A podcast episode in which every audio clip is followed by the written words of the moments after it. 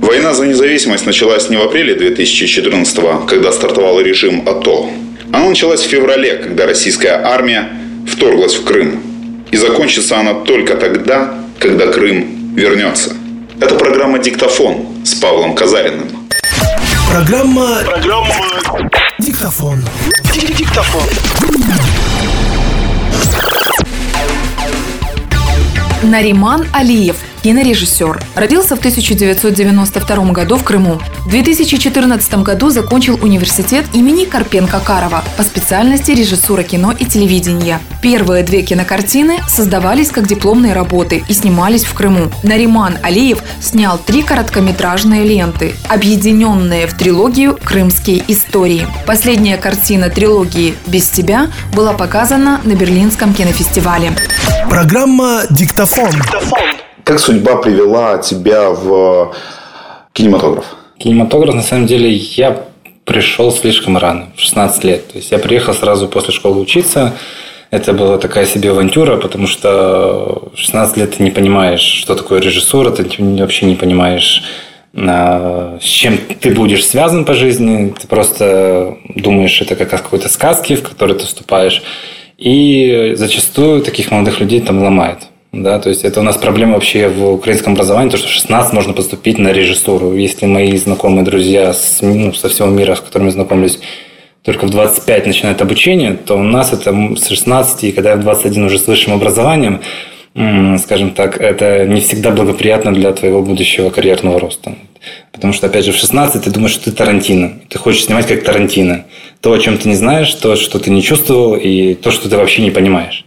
Вот. Э, но постепенно с помощью ошибок, проб, ты начинаешь понимать, что тебе близко и что ты реально можешь рассказать. Что может рассказать э, в своих лентах Нариман Алиев? А, на самом деле, вот опять же, мне сейчас только 23, и опыт у меня жизни достаточно небольшой. А весь, все, вся режиссура строится на опыте.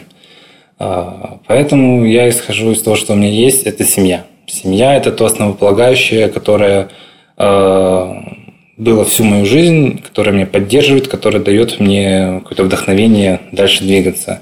И все мои ленты – это о семейных отношениях. Достаточно простых, жизненных, которые могут происходить не только с крымскими татарами, но я стараюсь в своих лентах показывать какой-то такой менталитет и быт, причем современный, стараясь ну, не уходить в историю, в какие-то глубокие традиции, а то, с чем мы сегодня сталкиваемся и как мы сегодня себя ведем. Но при этом в твоих лентах всегда есть главный действующий персонаж – это полуостров.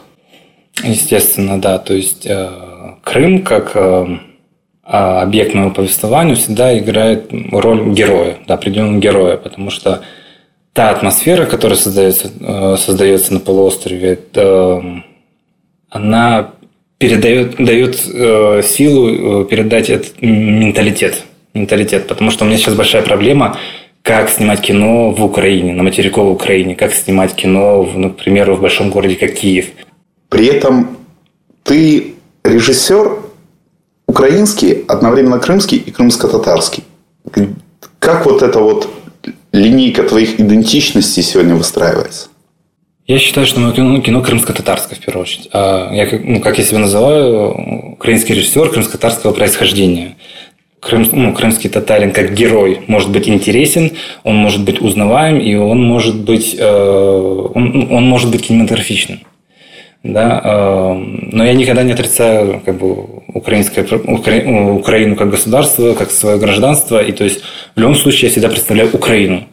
В моих историях, например, в первом «Вернуться с рассвета» это как э, сын уезжает из дома, э, да, и отец не, не хочет этого, скажем так. И если в, для украинского населения, скажем, для украинской семьи, это не такая уж большая проблема в том плане, что многие семьи желают для своих сыновей, дочерей уехать куда-то в большой город и там себя сделать. Но, опять же, вот почему крымско-татарская? Потому что мы стараемся сохранить свои корни, мы стараемся сделать ну, свой домом Крым, своим, своим домом то небольшое село, с которого мы родом, чтобы его поднимать, да, скажем так. Ты с 2009 года живешь в пространстве украинской культуры. Как менялось, а, скажем, украинское восприятие Крыма и крымских татар, там, скажем, например, там, 2000 как оно отличалось друг от друга в 13 и там, в 16 в 13 и в 15 Изначально то, что в том же Киеве, ну, можно сказать, совершенно не знали, кто такие крымские татары. Это может быть, слышали, но не понимают совершенно, что это такое. Даже там, когда я приезжал поступать, и когда я говорил, что я крымский татарин, мне говорили, ой, а ты не похож в том плане, а с чем я не похож, все думают, ну, мы думаем, что вы такие черненькие, скажем так, да, как бы это не звучало, но в том плане, что не понимают нашу этническую составляющую, не понимают нашу историю. Э, многие думают, что наша родина Татарстан, то есть, да, это вот те стереотипы, которые строились Советского Союза, они до сих пор здесь присутствуют, и сейчас они есть. Но так как сейчас, скажем, э, вопрос, вопрос нашей идентичности стоит намного острее, то, что о нем говорят намного больше, и, и то, что есть, опять же, выросло на то поколение молодых людей, которые родилось в Крыму, которые не знают, что такое депортация, которые не знают, что такое Узбекистан, а, уже намного легче поднимать голову и как бы находить какой-то общий язык. Этот вопрос э, непонимания, то есть э, достаточно проблемный в том плане, что даже когда появляются какие-то политические вопросы об автономии крымско-татарской или о чем-то другом, все нас воспринимают как э, ну, как какой-то потенциальный сепаратистский, как бы, скажем, такой анклав. Но при этом многие не понимают, что в депортации, которая длилась там более 40 лет, не нас не просто вывезли на другую территорию, отрицалось наше существование, наша культура, язык, традиции. То есть нас бросили для того, чтобы мы, скажем так, ассимилировались с узбекским народом, да, чтобы мы забыли свои корни. Но мы это выдержали, мы вернулись обратно и постепенно начали это восстанавливать. То есть для нас главная идентичность. Э, государственность, это, конечно, очень важно, потому что очень сложно быть э, крымским татарином, которого, как бы скажем, постфактум нет своей земли. Да? А, даже когда условно на каком-то фестивале ты заполняешь форму и там выбираешь национальность режиссера, там нет крымского татарина. А ты помнишь свои эмоции февраля-марта 2014 года, начиная с бегства Януковича и вплоть до Э, событий марта, когда Россия официально объявила, что Крым отныне принадлежит ей. 25 февраля я уезжал из Крыма в Киев. То есть я снимал как раз свой второй короткий метр там, и эм, было какое-то ощущение победы, то есть какого-то светлого будущего. Эм, и в тот день, я помню, когда мне отец провожал на поезд, он мне говорит, что Меджилис собирает завтра э, всех у крымского парламента. И тогда не было ощущения того, что произойдет. И я тогда ему сказал, все будет нормально, уже ничего не сможет произойти. То есть даже в мыслях такого не могло у меня возникнуть, то, что все повернется кардинально. И когда я приезжаю 26 февраля в Киев, и вся лента пестрит тем, то, что э, под парламентом происходит, и когда э, происходит 27 февраля, то есть все рушится. И такое ощущение, что ты как бы вот ты уехал, и уже возвращаешься в другую совершенно даже, ну, ну, уже не на ту свою родину, на которой ты уехал, ну, то есть не на той своей родине, на которой ты был. Ты бы мог работать в Крыму после аннексии полуострова? Последний фильм я снял уже после аннексии. Это было полтора года назад. Но я принял для себя такое решение, потому что я понимал, что это последний какой-то промежуток времени, в котором я смогу реально что-то там сделать. И я хотел посвятить свой фильм брату последний. То есть и для меня это было принципиально снять это в Крыму, потому что ни в, день, ни в какой другой ситуации я не мог бы это сделать.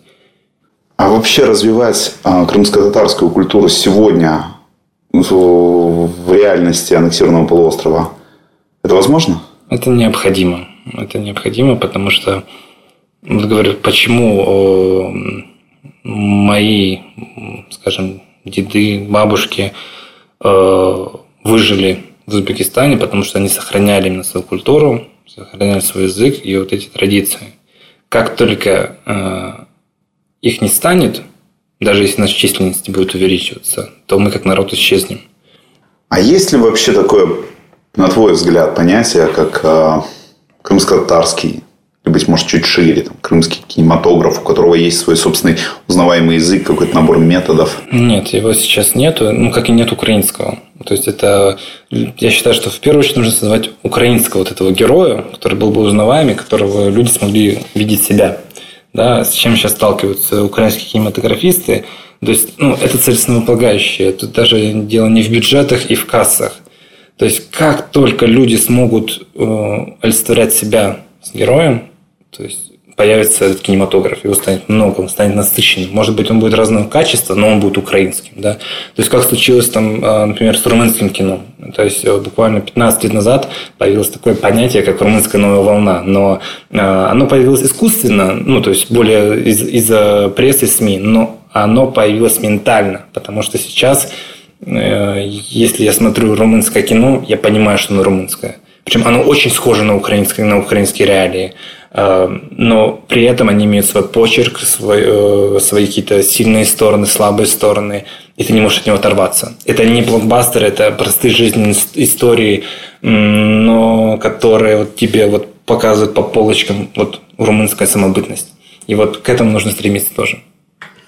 Тяжело ли быть послом крымско-татарской культуры, если у тебя нет возможности жить на полуострове? К примеру, когда мой последний фильм попал в Берлин, и как бы у него появилась какая-то судьба, причем достаточно успешная, для фильма, который сделан за 500 долларов, появилось мнение вот в Украине, что это потому, что я крымский татарин, потому что кино о крымских татарах. Но это совершенно не так, потому что в том же Берлине, когда я приехал и познакомился, с, э, скажем, с директором фестиваля, он знал мой фильм, он меня поздравил, он мне сказал очень лестные слова, но когда я ему сказал, что я крымский татарин, он понять не имел, что это такое.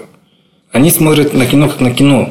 То есть ты даже послал не то, что ты не живешь в, Кры... Э, в Крыму, ты, ты в сложной ситуации, потому что ты посол, опять же, национальности, которую никто не знает. И ты как бы как обедка ходишь и говоришь, что вот мы так выглядим, вот я такой, и вот у нас мы есть. События 2014 года и все, что последовало вслед за этим, они подарили нам огромное количество сюжетов. О каком из этих сюжетов тебе было бы интересно снять кино? В таких очень важных исторических событиях главное не спешить и не гнаться за конъюнктурой. Потому что очень легко, очень легко снять во время Майдана фильм о Майдане. Потому что, да, о нем говорят все.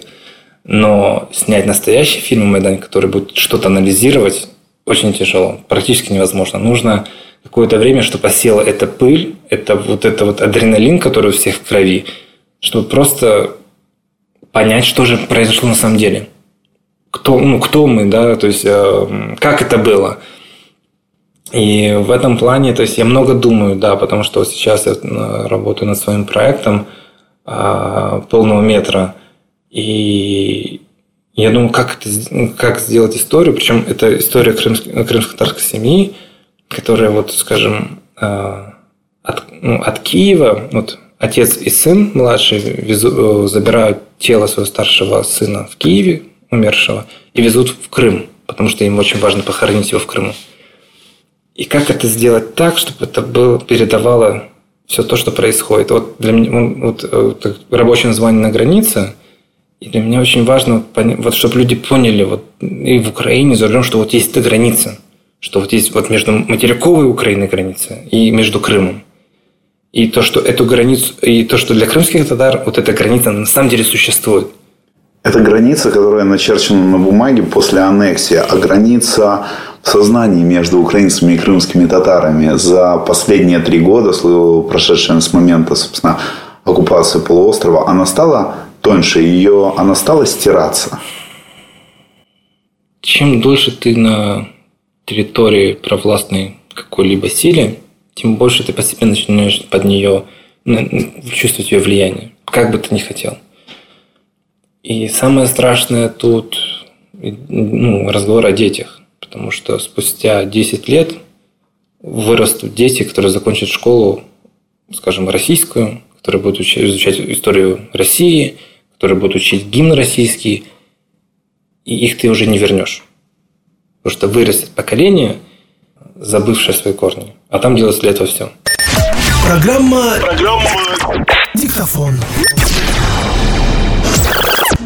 Российская пропаганда пытается убедить нас, что все проукраинские крымчане выехали на материк. Это ложь. Они продолжают жить на полуострове, но их голоса сегодня не слышны. Как не были слышны в 2013 году голоса тех украинцев, которые позже уйдут в добровольческие батальоны и волонтерское движение.